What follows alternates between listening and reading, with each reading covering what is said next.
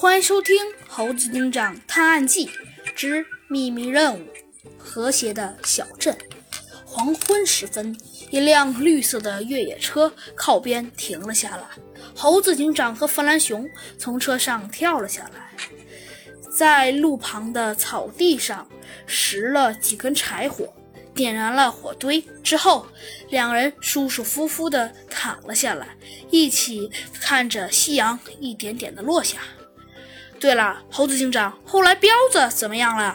猴子弗兰熊啊，扭头望向猴子警长。哦，弗兰熊，忘了跟你说了。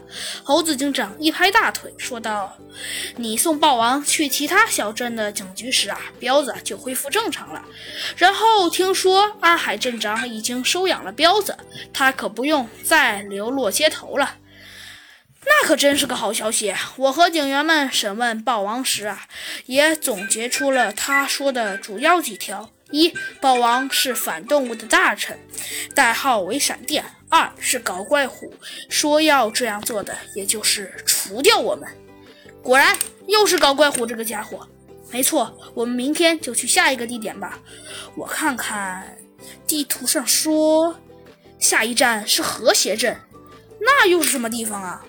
猴子警长，我我也不知道，反正到了就知道了。先填饱肚子，对吧？说着，猴子警长从车上取下几份冷干粮，放在。火堆旁烤着，弗兰熊点了点头，也烤起了干粮。